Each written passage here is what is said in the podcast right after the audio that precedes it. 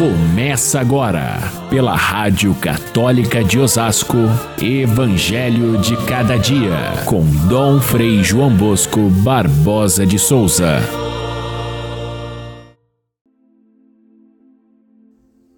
Terminado o discurso das parábolas, Jesus dirigiu-se para a sua terra e ensinava na sinagoga de Nazaré, de modo que ficavam admirados e diziam de onde lhe vem essa sabedoria e esses milagres? Não é ele o filho do carpinteiro? Sua mãe não se chama Maria? E seus irmãos não são Tiago, José, Simão e Judas?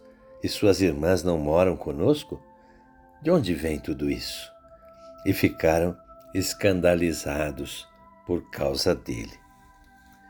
Caríssimos irmãos e irmãs, ouvintes do nosso Evangelho, de cada dia, escandalizados porque Jesus tinha uma sabedoria imensa e ao mesmo tempo era simples e humano. O santo que nós celebramos hoje, muito querido de todos nós sacerdotes, é São João Maria Vianney, que tinha exatamente esse recorte de Jesus. Ele viveu ali pelos anos 1800, era um sacerdote que teve muita dificuldade para se formar, porque diziam que ele não tinha capacidade para os estudos. No entanto, ele se esforçou, foi ajudado pelos, pelos outros padres, foi uh, devagarinho chegando até conseguir a ordenação sacerdotal. E depois o mandaram para uma cidadezinha muito pequena e insignificante, e onde as pessoas não queriam saber de nada da religião, a cidade de Ars, na França. Por isso ele é chamado com o, o, nome, o apelido de Cura d'Ars, o, o padre da cidade de Ars. Pois bem, ali ele desenvolveu o seu trabalho com muito amor, muita bondade, muita paciência, muito amor à Eucaristia e ao sacramento da confissão, de modo que aos poucos as pessoas foram se aproximando, foram conhecendo a sua sabedoria simples, foram abraçando o caminho de Cristo através de muitas, muitíssimas conversões. E era gente que vinha de todo lado para se deixar aconselhar pelo Curadars, de modo que ele é, depois foi reconhecido como modelo de todo clero, pela sua bondade, paciência e misericórdia. Ele foi reconhecido com a santidade em 1925, portanto, a partir dali se tornou um exemplo de vida para todos os padres.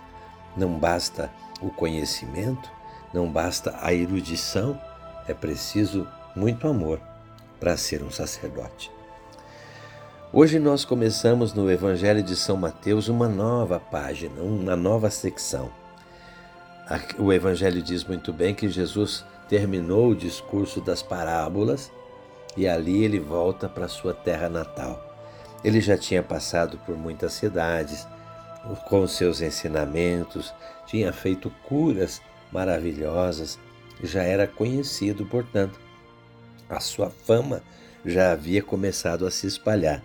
E quando ele chega na sua cidade natal, ele se utiliza da sinagoga onde as pessoas se reuniam aos sábados para fazer a leitura bíblica e o culto a Deus, e ali ele começa a ensinar. E há duas reações completamente diferentes. Por um lado, a admiração das pessoas, admiração pela sua sabedoria, pela maneira dele ensinar as coisas de Deus com propriedade, com, com clareza, atraindo as pessoas com o seu olhar por outro lado, havia aqueles que diziam: não, isso não pode ser, ser dele. É, é de outra fonte que vem essa sabedoria aí. Mais tarde, até os fariseus, os mestres da lei, irão dizer que era por parte do diabo que Jesus agia. Mas desde aquele primeiro momento, embora haja uma grande admiração, as pessoas diziam: não pode ser ele o Messias, não pode ser o Filho de Deus, como muitos já diziam, porque ele era simples demais. porque a sua família era conhecida ali em Nazaré. A sua parentela estava ali presente, tinham visto ele ser criado ali depois que Maria e José vieram do Egito. Então, se escandalizavam por causa disso. Essa palavra escandalizar, é, a gente normalmente usa hoje no sentido de escândalo moral, mas o sentido bíblico é bem mais amplo do que isso. É, sobretudo, é um, algo que, que, que tira a, a, a, fé das pessoas, que faz com que elas não, não, não permaneçam na fé. Se escandalizavam porque diziam: não, eh, não acreditavam na sua palavra. E diziam: ele não pode ser, de fato, o Messias, o Salvador. É mentira aquilo que disseram nas outras cidades. É algum truque que ele fez porque ele não tem essa sabedoria toda. Assim foi desde o início a, a, a expectativa que as pessoas tinham do Messias. Esperavam um Messias glorioso, Jesus dava sinais de ser o Messias, porém era humano demais, não podia ser Deus. Era muito simples e humano. Assim acontece muitas vezes que Jesus experimenta a rejeição e a ira daqueles que são mais conhecedores da, da lei e por isso ele vai ser condenado mais tarde. Nós estamos aqui ainda bem no começo, nos primeiros dias da sua pregação e já está presente ali a rejeição que Jesus vai ter até chegar à cruz. Aliás, essa rejeição de Jesus, o próprio evangelista São João coloca no início do seu evangelho, dizendo que ele veio para os que eram seus e os seus não receberam. Aqui no caso são os seus parentes. Quem sabe na própria igreja essa rejeição aconteça quando a, a igreja assume um trabalho mais dedicado aos pobres, aos mais simples, aos mais humildes e deixa de lado muitas vezes aqueles que com toda pompa e sabedoria querem impor uma religião que não seja aquela da simplicidade do Evangelho.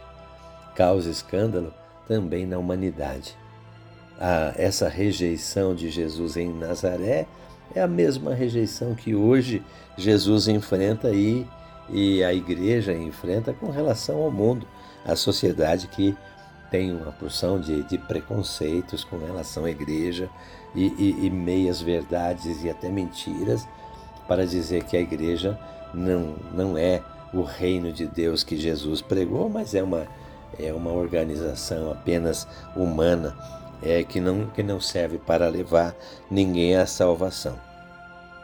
Então, é, Jesus disse ali no final da, da do, do, do, Evangelho de hoje, de São Mateus, se diz de, de Jesus que ele não pôde fazer ali muitos milagres porque as pessoas não tinham fé. A mesma coisa acontece no mundo de hoje. Quantas graças, quanta misericórdia divina ele poderia fazer se as pessoas simplesmente acreditassem que Deus é assim, simples, humano, direto, presente no nosso meio, agindo através daqueles que Ele deixou em seu lugar para realizar a sua obra. Nós também temos os nossos preconceitos, né? É, muitas vezes Deus nos fala através dos acontecimentos, através dos fatos, mas nós fechamos os ouvidos, não entendemos como voz de Deus. A fé cristã anda no, no caminho contrário dos valores do mundo e por isso muitas vezes nós preferimos os valores do mundo, o sucesso, a grandeza, a, aquilo que é posse nossa, do que os valores do Evangelho, da, da, da generosidade, da partilha e do amor. Jesus Cristo continua sendo rejeitado. E nós? E você? Como que trata essa questão da rejeição da fé genuína, fé verdadeira da encarnação do Senhor no meio de um mundo que não crê? A tentação nossa seria é, buscar uma religião poderosa, uma religião de sucesso, uma religião que, que grita, é, que realiza muitos milagres. Mas essa não é a de Jesus Cristo. Ela não se impõe. Jesus não se impõe, ele prefere que nós caminhemos na simplicidade do amor. E por isso, então, ainda o modelo do serviço humilde, da, da, da, da exigência, da, do perdão e da misericórdia é que fazem a marca do cristão, mesmo que a gente seja rejeitado por isso. Fiquem todos com Deus. Até amanhã, se Deus quiser.